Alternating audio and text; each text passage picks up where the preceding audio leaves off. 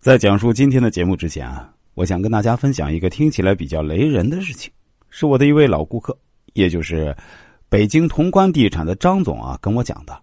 他说他自己在九十年代初期的时候啊就开始经商了，那时候啊也挣了些钱，于是在北京买了一套两百多平米的大平层。当时啊他还没结婚，有人给他介绍一个女孩。不料那女孩的妈妈一看到张总家里的大房子，不但不开心，反而非常生气的对那女孩说：“这么大的房子，以后你一个人怎么收拾？那岂不是要把你累死了？不行不行，你绝对不能嫁给他，那岂不是要给他家里做免费保姆了？你还是啊，嫁给那个做公务员的男孩吧。他家里啊房子小，容易打扫。”这个故事啊，现在听起来是感觉不可思议。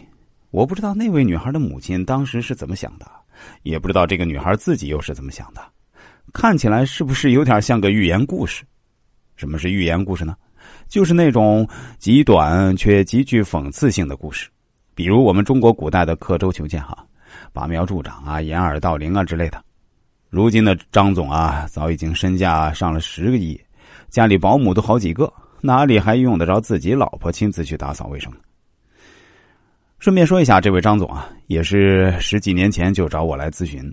这些年啊，他生意上或者家庭方面遇到什么难题啊，都会过来征询一下我的意见。我也确实让他本人还有他的公司在实际运营过程中少走了很多弯路。所以啊，大家如果想来找我咨询啊，是绝对靠谱的，也是可以百分百放心的。今天我们继续讲解《罗织经世上卷》的第十一讲，请听原文。功归上，罪归己。翻译过来很简单，意思是说，作为下属，要把功劳让给领导，罪过留给自己。